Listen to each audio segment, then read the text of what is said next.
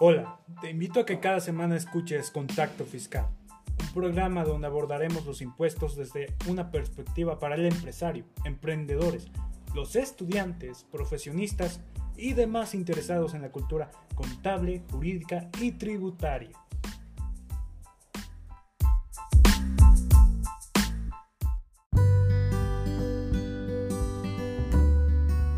Hola, ¿qué tal? Buenas tardes, ¿cómo están? Esperemos muy bien. Servidor José Alfredo Zaragoza, buen día, en un episodio más de su programa de Contacto Fiscal Radio. Muy bien acompañado, como lo hemos hecho emisión tras emisión, con nuestro amigo el licenciado en Contaduría y especialista fiscal Joaquín Flores Herón. Hola Joaquín, buenas tardes, ¿cómo estás? Hola Alfredo, buenas tardes, ¿cómo estás? Bien, pues contento aquí nuevamente con los radioescuchas, a ver cómo nos va con este tema interesante.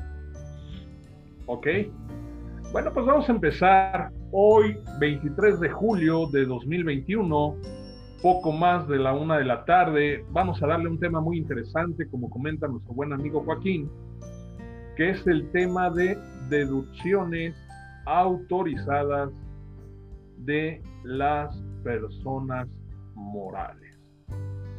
Así que pues la mesa está puesta, el menú está servido y pues vamos a iniciar con este tema muy interesante. También comentarles que nuestro amigo Joaquín pues, va a estar aquí acompañándonos la primera media hora del programa, dado que por temas de trabajo, pues en este caso se tiene que, que ausentar, ¿no? Pero aquí vamos a estar al pendiente los dos y bueno, por supuesto vamos a darle continuidad pasada la primera media. Así que vamos a empezar, amigo. Eh, eh, fíjate, siempre cuando eh, uno se desenvuelve en la práctica profesional, en el ejercicio de la profesión, una duda muy común y cuando tú llegas y abordas a un cliente, un prospecto de cliente es, oye, ¿qué puedo deducir? Entonces, para aprovechar que el día de hoy te tenemos aquí un ratito y para tratar de explotarte al máximo, amigo, yo te haría dos preguntas en principio. Uno, ¿qué son las deducciones autorizadas? O sea, si debo entenderlo eso en la parte fiscal como únicamente lo referente a gastos o abarca, eh, no sé, algunos otros conceptos. Entonces, esa sería la primera pregunta. ¿Qué son las deducciones autorizadas? Y dos, este, ¿qué puedo deducir? Porque hay un estribillo por ahí que siempre escucho que lo estrictamente indispensable y lo estrictamente indispensable pero eh, digamos, podríamos identificar que la ley del impuesto sobre la renta nos dice específicamente qué conceptos debemos deducir. Así que adelante, amigo, el micrófono es tuyo. Bienvenido y gracias por acompañarnos en sea un ratito. Gracias, Alfredo. Claro que sí, con el gusto de siempre. Vamos a aprovechar este tiempo que estoy contigo y con nuestros amigos. Sí, mira, eh, pues yo creo que es parte de lo mismo, las dos preguntas que nos acabas de hacer. Efectivamente, eh, para el tema de personas morales, título 2, eh, existe un artículo en la ley que precisamente nos indica, eh, de acuerdo a una lista limitada, qué es lo que podemos deducir. Y al mismo tiempo, pues vienen siendo lo que conocemos nosotros como deducciones autorizadas. En el caso de personas morales, como ya lo decía, pues pueden deducir, además de los gastos, dentro de esta lista, por llamarle de alguna forma, pues también vienen conceptos como las devoluciones, descuentos o bonificaciones que se hagan en el ejercicio.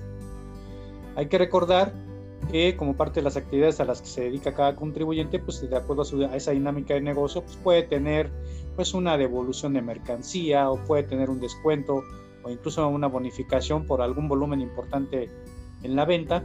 Entonces, precisamente estas disminuciones que se hacen a los ingresos desde la parte contable, también técnicamente las podemos deducir o disminuir de la base tributaria para efectos del impuesto, ¿no? Esa sería una de las que vienen en esta lista. Otra de las que se me ocurre de manera general y que es muy importante, pues es el costo de lo vendido.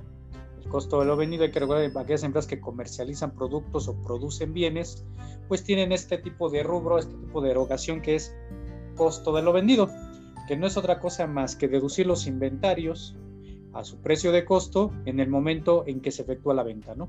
Entonces estaríamos hablando ahí del costo de lo vendido. Otro rubro de los que también tenemos aquí en este listado del artículo 25 de la ley de renta, pues es el tema de los gastos, que ya lo mencionabas en tu introducción, los gastos que se efectúen netos de descuentos, bonificaciones y devoluciones también es una partida que se puede deducir. Ahora, eh, podría yo seguir ahondando en este listado que viene del 25, pero quisiera hacer un alto en el camino para contestar tu segunda pregunta. Efectivamente, este listado que vemos en el artículo 25, lo del título 2 de la ley de renta, eh, también tiene que cumplir cada uno de estos rubros ciertos requisitos. Y como parte de estos requisitos, digamos, un requisito general para que aplica precisamente casi a todas este tipo de deducciones y, que podamos meterlas ahí, es, es uno muy importante y es con el que inicia el artículo 27, que sean erogaciones estrictamente indispensables. Pero ¿qué tiene que ver eso de estrictamente indispensables? Tampoco la ley lo define. ¿no? Incluso los tribunales se han tenido que pronunciar al respecto para tratar de darnos una definición que entender por gastos estrictamente indispensables. Y básicamente son aquellos gastos innecesarios que si no se incurren en ellos, no podrías llevar a cabo tu actividad. Entonces, dependiendo de la actividad del contribuyente, de la persona moral a la que se dedique, pues estaríamos hablando si ese gasto cumple este requisito y empezó, empezar a recorrer la lista de lo que sí podríamos deducir o qué no podríamos deducir. Ok, amigo. Entonces, a ver, déjame ver si entendí. De todo este detalle que tú nos estás haciendo, eh, este tema de la estricta indispensabilidad únicamente es un requisito. Me imagino que hay más requisitos, no, no solo hablando de estricta indispensabilidad. ¿Ok? Otra situación que decíamos, las deducciones, pues es un elemento, eh, entendiéndolo un tanto técnico, pero tratándolo de aterrizar a una, a una situación más coloquial, sería lo que para el mundo financiero, saliéndonos un poquito del tema de, de, la ley del impuesto sobre la renta o del tema fiscal, pues vendrían a ser como los costos y gastos en los que yo incurro o el esfuerzo que invierto para poder concretar la venta de un producto, de un bien o un servicio. Si estoy mal, me corriges a mí.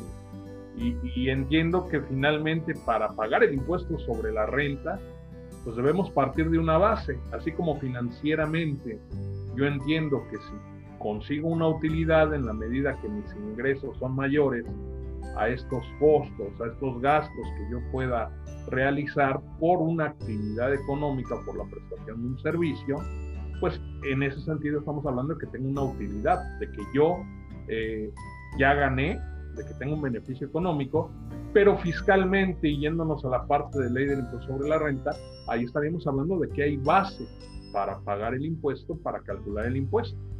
Entonces, si lo queremos entender o aterrizar así, no estamos hablando de que únicamente los gastos sea el único concepto deducible, hay otro tipo de conceptos. Tú bien apuntabas el tema del costo de lo vendido, ¿sí? que son mis inventarios una vez que ya se efectúa o se realiza la venta. Sin embargo, entre los conceptos que mencionabas y que enlista el artículo 25 me llama mucho la atención este tema de las devoluciones, rebajas y descuentos. Eh, entiendo que esto tiene que ver o está relacionado directamente con las ventas, con los ingresos que yo tengo. O sea, finalmente, oye, ¿sabes qué? Vendí en Agenea, pues un servicio, pero pues al final resulta que hay alguna negociación extemporánea, eh, algún asunto adicional por ahí, y, bueno, al final desemboca en una devolución, en alguna rebaja, algún descuento, a lo mejor simplemente por política de mi empresa, donde, ¿sabes qué? Pues por pronto pago, te vamos a bonificar tanto. Fíjate que en la práctica me he encontrado que a nivel de eh, pagos provisionales o lo que son declaraciones mensuales, este tipo de deducciones que las contempla el artículo 25, pues eh, por llamarlo de algún modo, vamos a decirle, lo las netean, ¿no? Las, así como ahorita tú hablabas de gastos ya netos, de descuentos, devoluciones y bonificaciones, pues algo similar hacemos con los ingresos. Mi pregunta aquí sería, amigo, ¿es correcto esto o yo estoy haciendo ahí este, una distorsión de la base de ISR para pagos provisionales? y, bueno, aprovechando el camino, ¿en qué momento yo aplico, amigo, las deducciones autorizadas? ¿Es correcto hacerlo ya mes por mes o lo tengo que hacer hasta el momento de la declaración anual? Te escucho. Muy bien, Alfredo, claro. Eh, efectivamente, las deducciones autorizadas pues, las tenemos que disminuir o considerar de la, de la base, como mencionabas, de la base imponible, pues hasta la declaración anual, ¿no? La declaración que presentamos del ejercicio o que presentan las personas morales allá por el mes de marzo.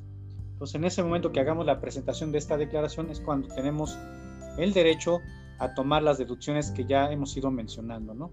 Ahora, con respecto a la primera pregunta del tema de los pagos provisionales, hay que recordar que estamos en régimen general de ley, título 2, pues los pagos provisionales se calculan de manera muy general, es el ingreso obtenido, eh, ya sea que esté facturado o esté cobrado o hayamos recibido algún anticipo, se juegan esos tipos de ingresos y les tenemos que aplicar un coeficiente de utilidad, el que hayamos determinado en los últimos cinco ejercicios más tarde. Y eh, a ese se le aplica la tasa de impuesto vigente, que es el 30%, y nos da la base, más bien dicho, nos da el impuesto a considerar para el pago provisional. Entonces, si ves en esta mecánica del pago provisional, en ningún momento estoy mencionando, o la ley menciona, que pueda eh, disminuirse las deducciones autorizadas, porque efectivamente, como lo dije, ese es hasta el tema de calcular el impuesto anual. El impuesto anual se calcula ingresos acumulables menos deducciones autorizadas igual a utilidad fiscal, menos ferias, menos PTU nos da el resultado fiscal.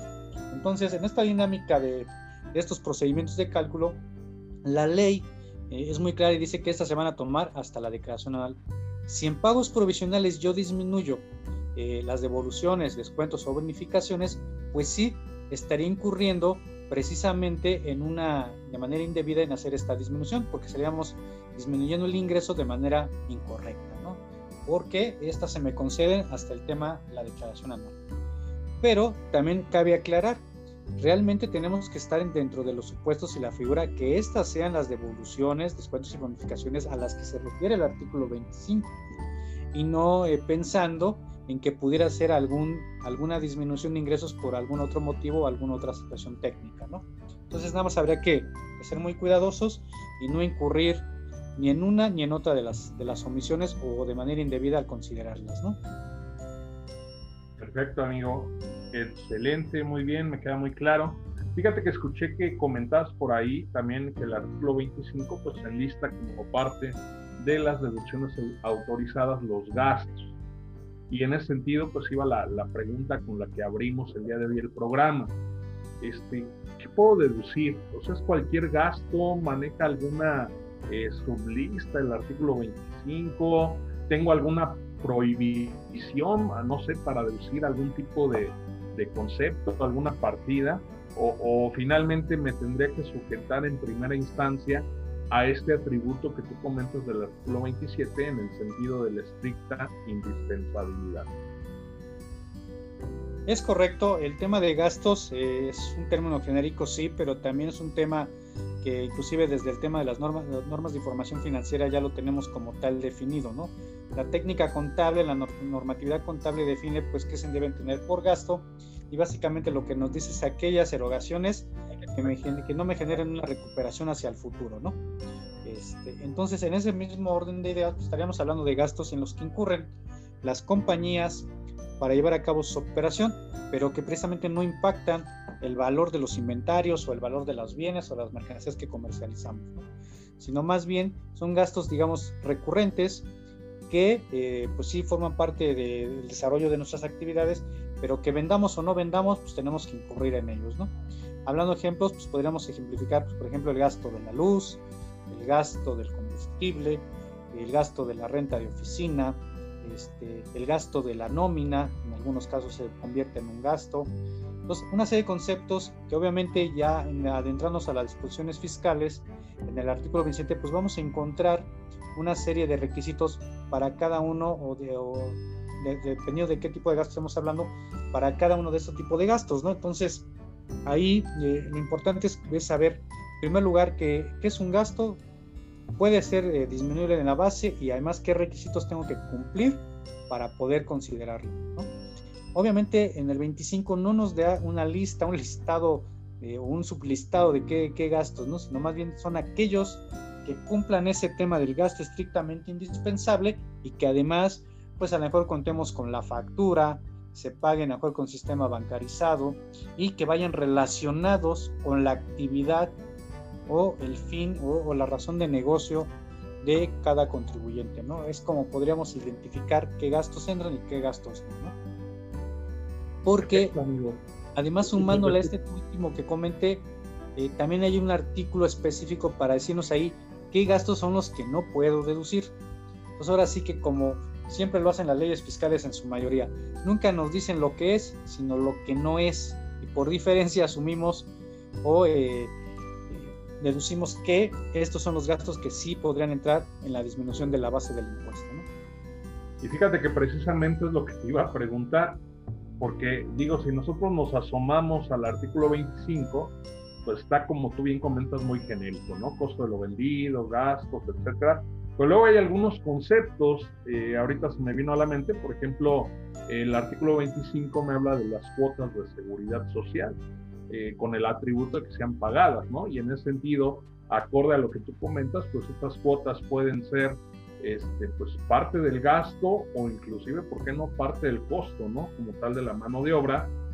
Eh, otro que se me viene a la mente, anticipos de rendimientos otorgados a sociedades civiles, sociedades cooperativas o asociaciones civiles, ¿no? Ahí como que nos da también este, pues eh, cierta, eh, pues, ciertas pistas, ¿no? De qué conceptos adicionales a los que de manera genérica en las primeras fracciones del artículo 25 pues se debe considerar como una deducción autorizada. Entonces, y luego eh, mi pregunta en este sentido era, aunque te anticipas a responderme el amigo, muchas gracias, en el sentido de que hay un artículo que yo entiendo que es el 28, el que nos habla de los no deducibles, que nos va a decir dentro de ese mundo de costos y gastos, ¿qué es lo que no se puede deducir? Entonces no sé si sea correcta mi apreciación. Sí, sí, es correcta, de, acuerdo contigo, Alfredo, así es, así es como eh, a la manera en que leemos las disposiciones y también las, aplicamos y las interpretamos precisamente, pues llegamos a eso, ¿no? Que todo lo que esté fuera del 28 pues está permitido, ¿no? Y que además cumpla los requisitos del 27. Entonces, Sí, sí, es correcto, es correcta tu, explicación, muy, muy, muy clara en esa parte. Perfecto, amigo. Pues mira, eh, tenemos en línea a Ana Laura Alvarado, le enviamos un saludo. Saludos. A Oscar Manuel Montes Martínez también. Un gusto, gracias por acompañarnos esta tarde de viernes. Si tuvieran alguna duda, algún comentario, comentario al respecto, pues estamos también aquí para eh, darles seguimiento, para poder apoyarles. Nos acompaña también Dulce Meneses, Claudia Reyes. Un saludo, muchas gracias por estar aquí. Saludos a ellas también. Vamos a continuar entonces. Perfecto. Oye, eh, ¿es cierto que puedo deducir los anticipos o, dar un efecto de deducibilidad eh, anticipado tratándose de este tema de los anticipos de rendimientos o remanentes vía pagos provisionales, amigo, o es así como que un mito? Sí, es correcto, este, los podemos ahí eh, disminuir los ingresos para los pagos provisionales. Eh, hay que recordar la mecánica de este tipo de sociedades, cómo tributan. Este, básicamente aquellas que se dedican precisamente, si no mal recuerdo, es sociedades cooperativas, sociedades y asociaciones civiles a sus miembros, pues les, les antes dan anticipos de rendimiento que van a tener al final del ejercicio por las utilidades que pueden llegar a generar. Precisamente conforme esta utilidad se la vas pagando durante el transcurso del año, pues lo más viable para que el cálculo sea lo más eh, certero posible en cuanto a la base imponible que vas a tener al final del año, pues lo más adecuado es que puedas ir disminuyendo desde el cálculo de sus pagos provisionales, pues estos anticipos que le das a cuenta de lo que van a obtener de utilidades al final del año, ¿no? porque si no, pues podríamos estar pensando que a lo mejor eh, nos daría el efecto numérico de hacer pagos provisionales en exceso, ¿no? Entonces es correcto que se puedan disminuir, pero obviamente esto tiene un efecto, ¿no? Un efecto que también hay que considerarlos estos anticipos que des durante el año, pues en el cálculo del coeficiente de utilidad que utilicen estas, estas sociedades para su cálculo de pagos provisionales, ¿no? Que es, hay que recordar que el cálculo del coeficiente pues no es más que la utilidad entre los ingresos fiscales, entonces sería considerar a la, utilidad fiscal, al monto de esa utilidad, la suma de estos anticipos y dividirlo entre los ingresos, ¿no? Para que precisamente el coeficiente, el rendimiento de utilidad que esperamos obtener fiscalmente, pues sea también apegado a este efecto por este tipo de sociedades. Perfecto, amigo. Oye, nos está escribiendo Cuauhtémoc Rodríguez, fíjate, dice, Saludos, ¿en qué momento un no deducible puede ser considerado retiro de utilidades? Pregunta, ¿se entiende cuando hay gastos que no corresponden a la empresa? Gracias y saludos. Quiero inferir, estimado amigo Joaquín, que seguramente se refiere eh, a un tema este, eh, de cuando el accionista a lo mejor este, no puede comprobar que, que, el gasto es como tal de la empresa. Pero bueno, ¿qué le podríamos comentar a Sí, desde luego, incluso hay una, un artículo en específico en la ley que precisamente aquellos gastos que no se puedan comprobar, que cumplen, que, estén dentro de los no de, fuera de los no deducibles, o que más bien sean no deducibles, efectivamente se le van a considerar como este, pues un dividendo, un dividendo que conocemos como dividendos eh, equiparados a dividendos reales, que se conocen en la red como dividendos fictos, este, precisamente lo tenemos como un dividendo de esa forma porque se está viendo beneficiado al no poder comprobar y demostrar que es un gasto eh, comprobable y deducible para la sociedad de que se trate, ¿no? Entonces sí, sí puede ser manejado como un gasto no deducible y al persona física se convierte como un dividendo, ¿no? Ok. Con los, efectos, con los, efectos, que tienen los dividendos, ¿no? Que inclusive se piramida la base para calcularle el famoso 4286, si es que la sociedad este, no pagó el impuesto o no hay CUFIN, y que incluso también el tema de que eh, genere un el ese famoso por, 10% adicional que ya tiene unos años que se echó a andar a partir de 2014, ¿no? Entonces, sí, exactamente es, es un, un, dividendo, una utilidad, un retiro que está haciendo el socio o el, o el accionista, ¿no? Lo que pretende aquí eh, darnos a entender el 140 de la ley del impuesto sobre la renta. Exactamente, 100 personas físicas, sí. Eh, es este, pues mira, no te están pagando utilidades, pero pues la empresa te está financiando tus gastos inherentes a ti accionista y que no tienen que ver con la empresa, pues para el mundo de lo fiscal vamos a considerarlo un dividendo, ¿no? Así lo entenderíamos. Sí, porque hay que recordar que, eh, que cuando tú das alguna aportación a una sociedad, tú como socio física, o das algún bien, sale de tu esfera patrimonial eso que tú das o aportas a la sociedad. Entonces se vuelve ya ese ya no es parte de tu patrimonio como persona física, ahora es patrimonio de la persona moral. Entonces al verte beneficiado por algún rendimiento o algún gasto que es corresponde a la persona moral que tú te viste beneficiado, pues entiende que de manera ficta, por decirlo así, pues estás retirando, le estás quitando ese cachito que habías aportado originalmente, ¿no? Entonces por eso sí tiene un poco relación con el tema desde el tema financiero contable del patrimonio y lo, lleva a equiparar en la parte fiscal esta, esta ficción de los dividendos fictos, ¿no? Ok, amigo, gracias. Saludos también para Oscar Manuel Montes. Y Saludos. Mire. Bueno, ya, ya parece que vamos mejorando un poquito eh, en el speech y en la audiencia. Sí, sí, sí, qué bueno. Ok. Oye, amigo, eh, antes de que te vayas, sé, sé, que ya andas ahí corriendo un poquito. Este, tendrás algunos ejemplos de lo que menciona el artículo 28 de qué no puedo deducir, o sea, estos conceptos no deducibles. ¿Podrías comentarnos algunos o los que tú consideres más relevantes? Y bueno, también a la gente que está sintonizándonos, eh, que está viéndonos a través de Facebook Live, recordarle que este programa está siendo grabado y que de manera diferida también lo van a poder revisar dentro de la misma página en nuestro canal de YouTube de Contacto Fiscal o inclusive por Spotify. Así que si nos ayudan a compartir, va a ser de mucho apoyo para nosotros. Así que adelante, amigo, este, pues no sé, lo que consideres más relevantes o rescatables, ¿qué no puedo deducir? ¿Qué conceptos te vienen en, este momento a la cabeza? Sí, claro, Alfredo, sí, desde luego, como bien dijiste, eh, estos están definidos en el artículo 28 de la ley de renta y pues estaríamos hablando, eh, por ejemplo, la fracción una primera, pues los impuestos, ¿no? El impuesto sobre la renta, este, el impuesto al valor agregado, el IEPS, pues son considerados técnicamente como no deducibles, ¿no? Para efectos de esta ley.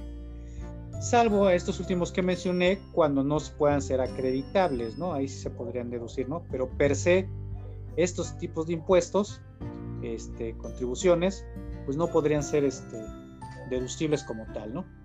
Eh, ¿Qué otros se me vienen a la mente? Pues multas, infracciones, que también están tipificados en la ley como no deducibles, eh, los gastos de representación en que incurren los, los socios, en, una sociedad, entonces ahí también son no deducibles. Eh, hay algunos que son como un híbrido, podríamos decir así, que parcialmente son deducibles y parcialmente no son deducibles, ¿no? Este, por ejemplo, se me ocurre ahorita el tema de, de capitalización delgada, que hasta cierto tope pues podrías deducirlos y hasta cierto tope rebasándolo pues no los puedes deducir o no puedes deducir nada. Este, los intereses que, que, que rebasan el, el 1.3 de tu capital, que se conoce como de, este, capitalización delgada. Este, la parte de la nómina, que ves que nada más nos permite deducir las prestaciones sociales en la nómina, ya sea un 53 o un 47%, dependiendo de qué lado de la ecuación estés este, pues sí, son de los que se me vienen a la mente que no son deducibles per se, ¿no? Y que vienen tipificados expresamente, ¿no? O sea que incluso hay parte de mis deducciones que en principio están autorizadas, como podría ser la nómina, vía gastos o mano de obra eh, vía lo vendido, donde el propio artículo 28 me limita la deducibilidad. Sí. Ok, pues muy interesante. Bueno, amigo, pues muchas gracias. Este, no sé si este, ya, ya estás a punto de retirarte, compartimos en pantalla tus datos para que puedan eh, contactarte, cualquier consulta, cualquier tema. Pues ahí nuestro amigo Joaquín es eh, socio de Flores Asociados Consultores. Y bueno, amigo, no sé si quieras agregar algo más ya para, para despedir. Pues mira, Alfredo, este, no sé si me escuchas, sí, si me escuchas bien. Este, dejé de escuchar un momento, pero bueno, aquí seguimos. Este, Sí, eh, yo creo que este es un tema muy amplio, la verdad el tema de deducciones es un tema muy amplio porque pues no solamente es revisar el listado como comentábamos al principio de que viene el 25, sino también tenemos que de manera armónica revisarlo eh, con los requisitos, tanto de forma como de fondo, este, y además el tema de los no civiles, incluso en algunas otras disposiciones fiscales también vienen ciertos requisitos que hay que cumplir, además de obtener el CFDI correspondiente, que cumpla con el tema del 29 y 29A del código, eh, para el tema saber si al final podemos deducir determinados erogaciones, bienes o, servicios que paguemos o contratemos, ¿no?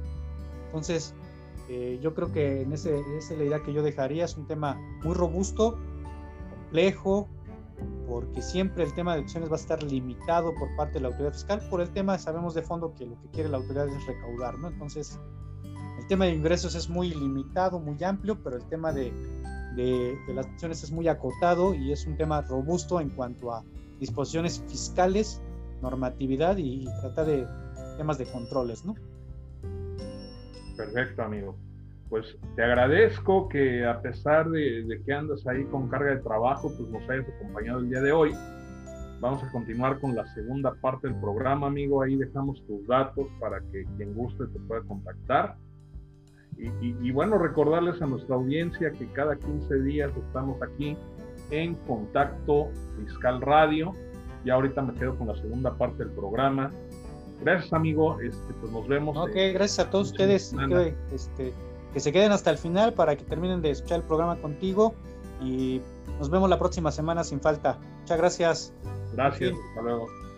Hasta luego. Vamos a continuar, estimados. Recuerden, estamos en Contacto Fiscal Radio para todos ustedes. Desde la Ciudad de México, servidor José Alfredo Zaragoza, buen día.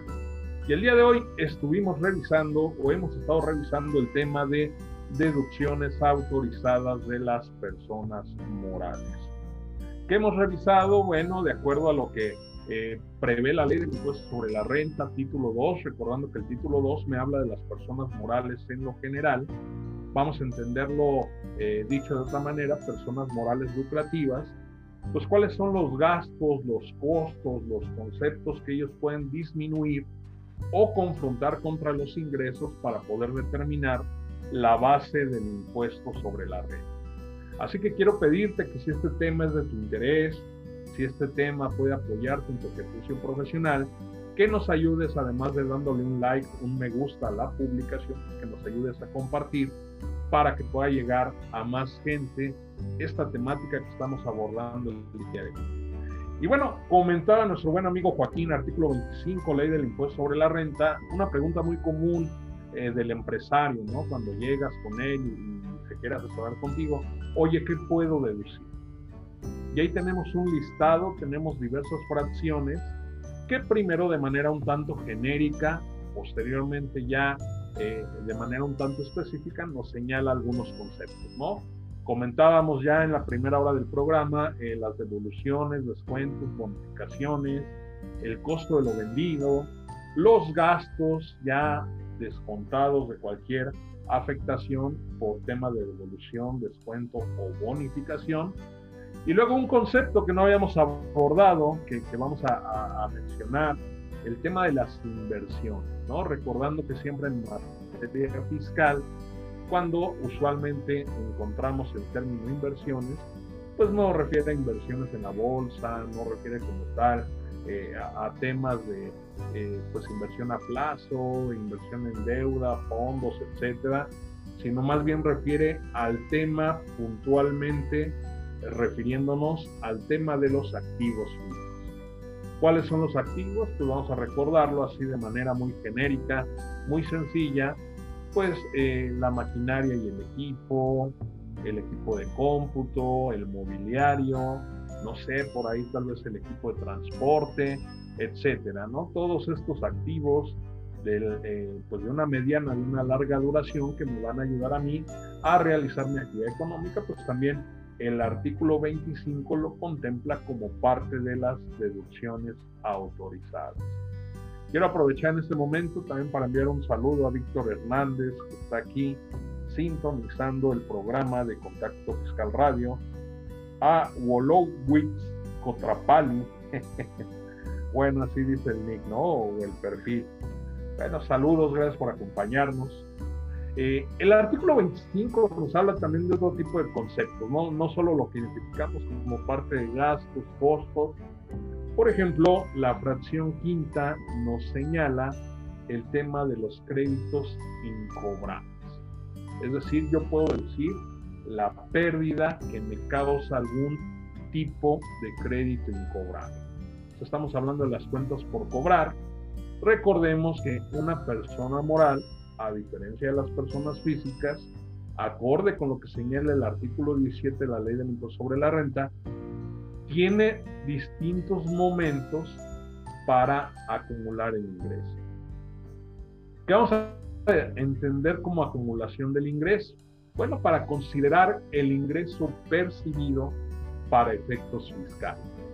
Entonces, en ese sentido, eh, pues recordemos que eh, pensando en una persona moral, basta con que yo emita el comprobante fiscal digital por Internet y más allá de que aún no se concrete la operación, de que no haya trasladado los riesgos y beneficios del bien o producto, que no haya prestado inclusive tal vez un servicio, basta con la simple emisión de la factura para considerar que la persona moral ya obtuvo el ¿Ok? Y bueno, en ese sentido, eh, pues digamos que es una, eh, vamos a llamarle cierta desventaja respecto al régimen de las personas físicas. Una persona física que eh, pues realiza actividad empresarial o actividad profesional, recordemos que ellos consideran percibidos para efecto fiscal, puntualmente para efectos de la ley del impuesto sobre la renta, sus ingresos hasta que efectivamente los cobra o los percibe. Aquí en el caso de personas morales no ocurre de esa manera. Por lo cual eh, podríamos hablar de un pague hoy, impuestos, luego averiguamos si eh, pues va a poder recuperar la cartera, si va a poder recuperar la cobranza. Es lo que ahorita este, podríamos eh, concluir de este tema de los créditos incobrables.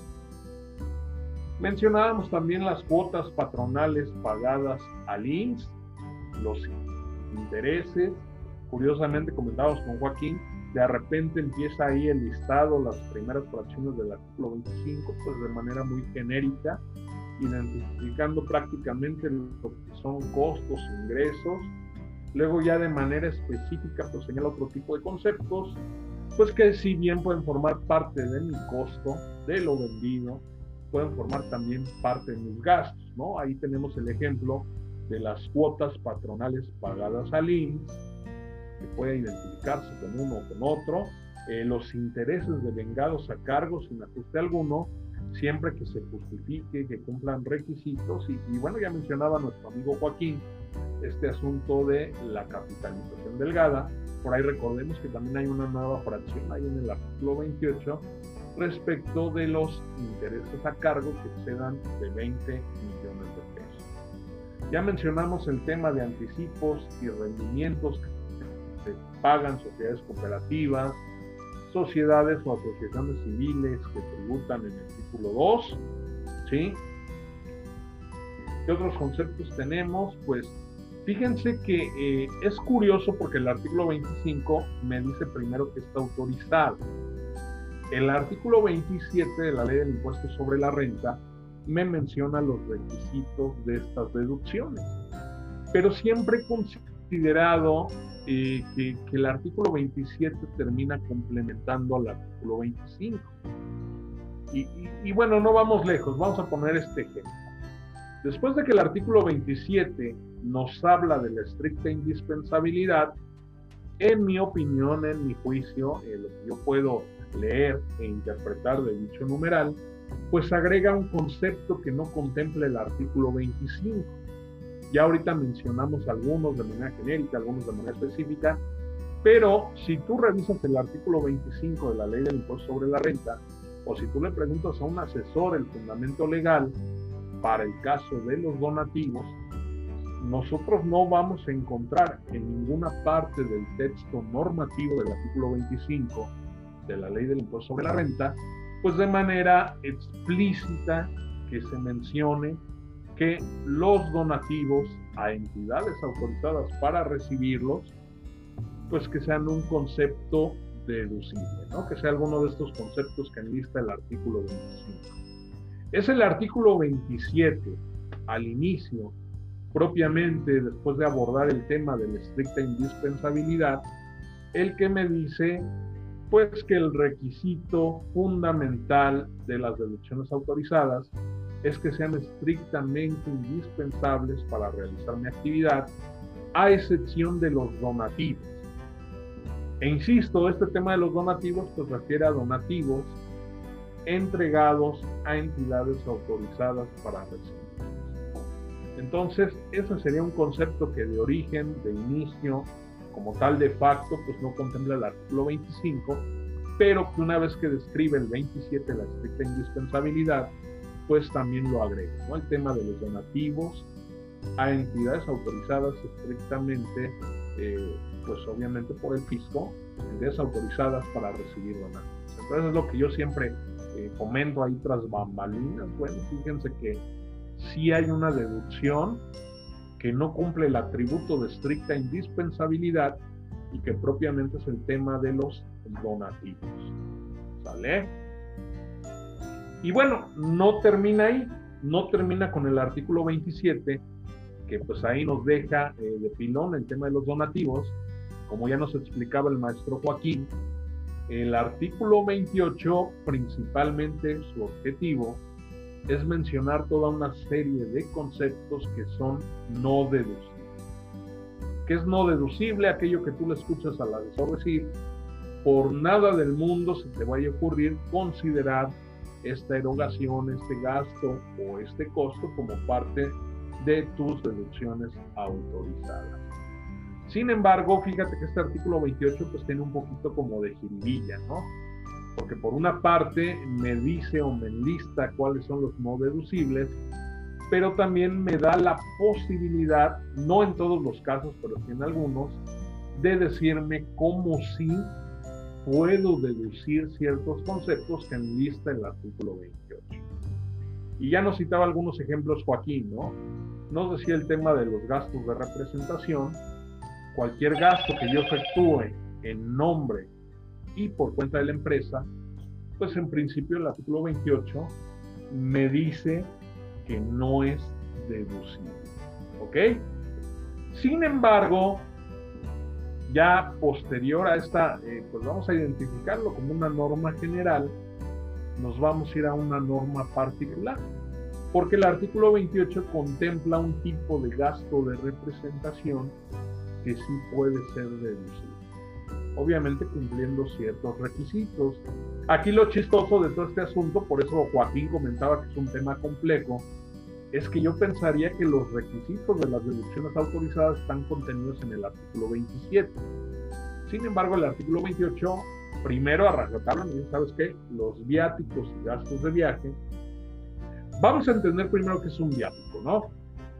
Un viático o gastos de viaje son gastos que se realizan en nombre y representación de la empresa como parte de la comisión de un viaje y obviamente pues estamos hablando de un viaje de negocios o un viaje relacionado en todo caso con la actividad económica del contribuyente. Acuérdense que estamos hablando de personas morales. Entonces, un viático pues es un gasto, es algo que se te entrega a ti que potencialmente se va a materializar en un gasto de viaje. ¿Sale? Eh, ¿A quién se le entrega? Acuérdense que acabamos de mencionar que los gastos de representación pues son gastos que se efectúan por cuenta y nombre de la empresa. Bueno, por cuenta de un tercero en este caso. usualmente lo más común pues es el tema de los trabajadores. ¿Sí? Es decir, enviamos a un trabajador de comisión para que visite algún cliente, para que visite algún proveedor, para realizar, no sé, tal vez alguna labor de venta, alguna labor de convencimiento y efectúa un viaje de negocio. Bueno, en principio, ya dijimos, norma general, artículo 28, fracción quinta, me dice que no son deducibles los gastos de viaje o viaje. ¿Sí? ¿Cuál es la condicionante para que este tipo de gastos eh, pues puedan ser deducibles? Porque es lo curioso, ¿no? Decíamos el artículo 28, primero me dice que no es, pero luego me dice que sí puede llegar a ser cómo sí se puede lograr la deducibilidad como tal de ciertos conceptos. Entonces, lo primero que vamos a encontrar pues, es el tema de la distancia. O sea, un gasto de viaje me dice que en la medida que se eroguen en una, eh, pues en una faja que en este caso circunde al establecimiento y que exceda de los 50 kilómetros, ¿sí? en este caso pues ya estaremos hablando de que Fíjate que en principio ese gasto de viaje era no deducible, pero sí lo vas a poder deducir. ¿Ok? Del mismo modo, este, pues hay ciertos conceptos que vamos a identificar como viáticos o gastos de viaje. O sea, no es todo lo que a mí se me pueda llegar a ocurrir. Vamos a encontrar aquí, por ejemplo, el tema de la habitación, o, un gasto que es básico a la hora de efectuar un viaje. El tema del transporte y, por supuesto, también eh, pues el tema de la alimentación. Sin embargo, aquí sí ya tendremos que acudir a lo que específicamente maneja la fracción quinta de ese artículo 28 de la ley del impuesto sobre la renta para identificar qué requisitos por día y por persona yo debo cumplir para poder realizar ese tipo de deducciones autorizadas. ¿Ok? Así que eso es lo que tenemos en el artículo 28, lo que hemos podido repasar. Fíjense, artículo 25, ante la pregunta, oye, yo empresa, persona moral, ¿qué puedo deducir? Artículo 25, ahí viene todo un listado de entrada y de manera así un tanto general podemos decir los gastos que tú incurras, el costo de lo vendido en el que tú incurras para realizar tu actividad económica, pues eso de cajón van a ser por excelencia eh, pues las deducciones que tú vas a poder disminuir de los ingresos para la base del cálculo del impuesto sobre la renta. Y que como bien apuntábamos también al inicio, pues únicamente este, podemos aplicar estas deducciones dentro del título 2 hasta el momento en que se efectúa el cálculo del ISR del ejercicio, propiamente ya cuando se va a presentar la declaración ya dijimos a nivel de declaraciones mensuales, eso que la persona moral va reportando mes con mes en relación con sus ingresos, esos anticipos de impuestos sobre la renta que vamos efectuando, pues son como tal únicamente anticipos y están eh, en pos o, están eh, a lo que señale el factor que se le denomina coeficiente de utilidad. ¿Ok? Luego el artículo 27 no señala algunos de los requisitos, pues que como tal deben cumplir estas deducciones autorizadas. Requisitos, pues vamos a encontrar diversos requisitos. Ya eh, ahorita comentamos en abundancia el tema de la estricta indispensabilidad, ¿sí? Es decir, que todo, toda deducción autorizada, a excepción de, como ya lo dijimos, los donativos, pues deben ser estrictamente indispensables.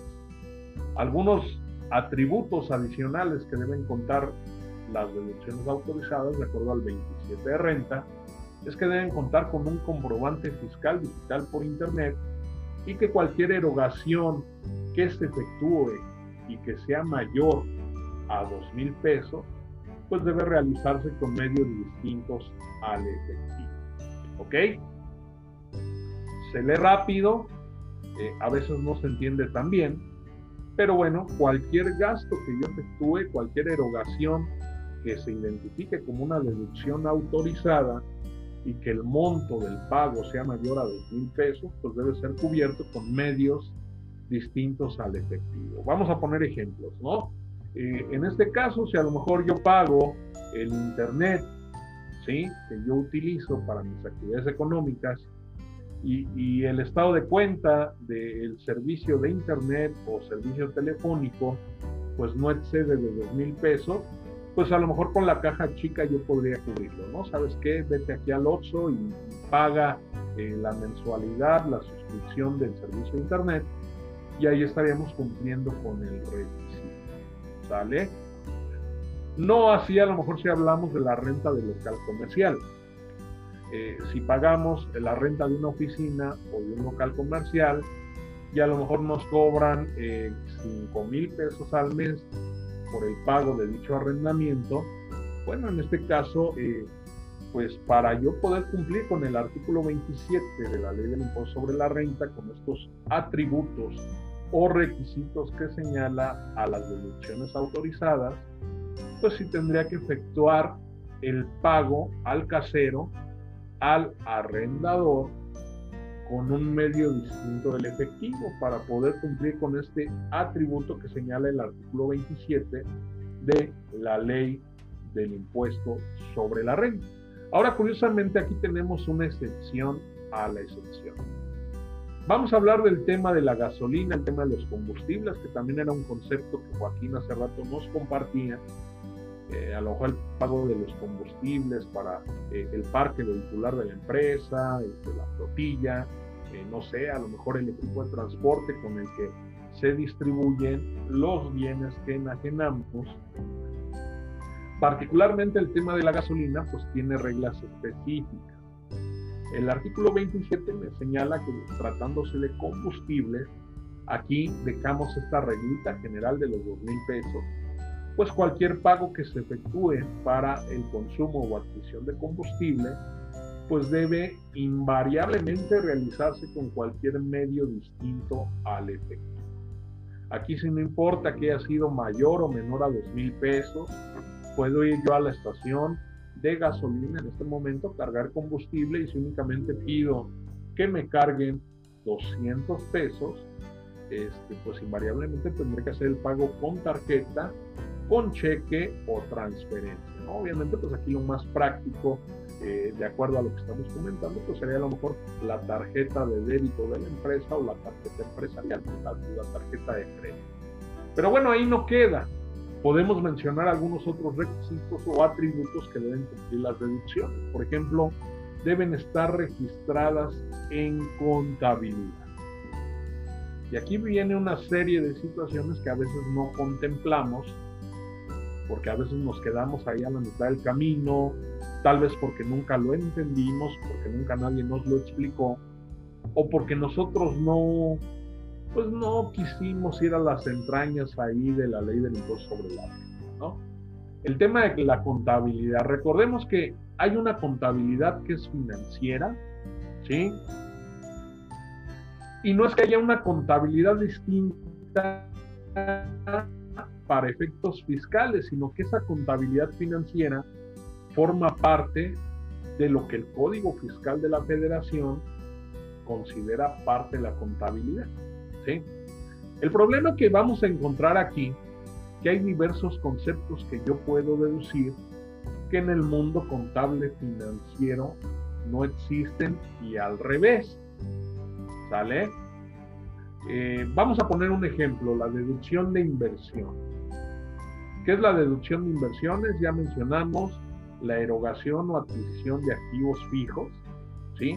Eso que tú llamas maquinaria y equipo, mobiliario, equipo de cómputo, equipo de transporte, etc. ¿Cómo se deduce para efectos de la ley del impuesto sobre la renta? Pues aquí vamos a encontrar que nos señala eh, el apartado específico de la deducción de inversiones dentro de la ley de ISR, que la deducción va a ser mediante los porcientos máximos que autorice la ley del impuesto sobre la renta. ¿Ok? Para efectos contables, ¿qué ocurre? Bueno, yo tendría que acudir a las normas de información financiera y tratándose de maquinaria, planta y equipo, ver la forma en la que yo tengo que ir registrando la depreciación, ¿sí? O sea, cómo voy a ir reconociendo el efecto de la depreciación de esa maquinaria, planta y equipo, ¿sí? Eh, hay una mala práctica que hay eh, a nivel del ejercicio que es, este, ¿sabes qué? Pues para efectos de mi contabilidad financiera, yo voy a aplicar los porcientos máximos que me permite la ley del impuesto sobre la renta. Pero fíjate que lo que voy a comentar inclusive tiene como destinatarios a aquellas personas que hacen esta mala práctica. Recordemos que para tema de deducción de inversiones, ¿sí? El artículo 31 de la ley del impuesto sobre la renta me señala que hay que adicionar o hay que contemplar un proceso de actualización. ¿Sale? Y eso a nivel contable pues no existe, además de, de que no lo contempla la norma de información financiera aplicable a maquinaria, planta y equipo, ¿sí? Eh, en todo caso, pues sí se reconocen efectos de la inflación, pero mediante la aplicación de la NIF B10, no mediante a lo que mediante a lo que prevé como tal la ley del impuesto sobre la renta. Entonces, y eso que muchas veces cuando se hace esta mala práctica que algunos llaman deducción histórica y deducción actualizada, bueno, finalmente nosotros a, a nivel de libros, a nivel de contabilidad, lo que tenemos registrado no es la deducción de inversiones, porque la deducción de inversiones tiene este efecto anual de actualización. Entonces, ahí ya topamos con pared porque a lo mejor en la contabilidad, más allá de que haya incurrido no en esta mala práctica y de que esté bien o mal la información financiera, que sea veraz, que sea real, pues yo tengo registrados otros montos distintos a los que yo estoy identificando como una deducción acorde con lo que señala el artículo 25 de la ley del impuesto sobre la renta y luego específicamente el apartado de deducción de inversión. Ese sería un ejemplo, ¿no? Se me viene a la mente otro, el ajuste anual por inflación, que es esta posición, pues vamos a llamarle posición financiera en la cual, este, pues con motivo de esa suma de promedio de créditos y deudas, pues yo pudiera tener un efecto de ingreso acumulable adicional como resultado de este ajuste anual por inflación o una deducción adicional, ¿no? ¿Sí? Entonces, en ese sentido, si yo tuviera una deducción con motivo del cálculo del ajuste anual por inflación, eh, pues ese también yo tendría que registrarlo en la contabilidad. ¿Qué es lo que recurrentemente encontramos en la práctica? Pues que no, no está registrado en contabilidad. Oye, Alfredo, pero si tú me estás diciendo que para efecto de la contabilidad financiera eso no tiene un reconocimiento, no, no tiene una afectación como tal para mi emisión de estados financieros, ¿cómo lo voy a registrar en contabilidad? Recordemos que el reglamento de la ley del impuesto sobre la renta, pues menciona que inclusive para cumplir este atributo o este requisito, podemos hacer uso de las cuentas de Así que ese sería este, eh, un ejemplo ¿no? de lo que podríamos citar a propósito de este requisito que prevé el artículo 27, de que todas las deducciones autorizadas deben estar registradas en contabilidad. Vamos a terminar el programa. y me gustaría hacer evocar un, último atributo, concepto de los requisitos de las deducciones. Pues es el tema que está identificado con pago a terceros. ¿no? Vamos a hablar de la nómina, vamos a hablar de los trabajadores y un requisito que contempla el artículo 27 es cumplir obligaciones en materia de retención y de impuestos a cargo de terceros. Y, bueno, qué mejor hipótesis para esta situación que estamos observando en el artículo 27 que el tema de las nóminas. ¿no? Donde yo como patrón o como empleador, pues tengo que retenerle a los trabajadores el impuesto sobre la renta que le corresponde a ellos. Aquí en ese sentido, pues lo que ocurre es que para yo poder reducir mi nómina, tengo que cumplir en primer término con la retención, ya que le retuve al trabajador un segundo término, parte de este atributo o característica de los requisitos de deducción de la nómina, pues es que yo le entere, que yo le reporte, que yo le pague como tal esas cantidades al fisco o al servicio de administración tributaria. Y bueno, más adelante también me menciona, a veces comentan, ¿no? Oye, es que el subsidio para el empleo, pues ya no está ahí en el texto normativo de la ley de ISR. Déjame decirte que sí, el artículo 27 prevé que además de tener debidamente asegurado al personal conforme a la ley del Seguro Social, pues que también se le debe hacer el pago del subsidio para el empleo, en caso de que le correspondiera. Así las cosas, estimados, bueno, pues como comentaba Joaquín, es un tema amplio, es un tema complejo, las deducciones autorizadas, y que podría darnos para más, ¿no? Eh, yo creo que eh, vamos a programar una segunda sesión donde también ya Joaquín esté eh, pues de tiempo completo toda la, emisión, donde pues en un futuro próximo vamos a seguir abordando temas interesantes de deducciones autorizadas.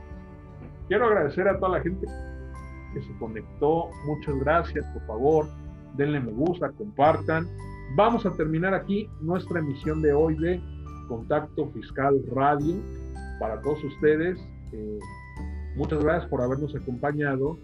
Eh, también por irnos siguiendo semana tras semana en este su programa de Contacto Fiscal. Vamos a terminarlo aquí. Muchas gracias, que tengan un excelente fin de semana y pues estamos aquí atentos, ¿no? Recuerden que queda la grabación quedan nuestros canales de contacto, YouTube, pueden escucharlo de manera diferida también en Spotify. Y bueno, cualquier duda, algo que quieran agregar al tema, pues ahí está la cajita de comentarios del el video de Facebook. Cuídense mucho, un bendecido fin de semana, nos vemos la próxima semana aquí en Contacto Fiscal Radio. Muchas gracias, hasta luego.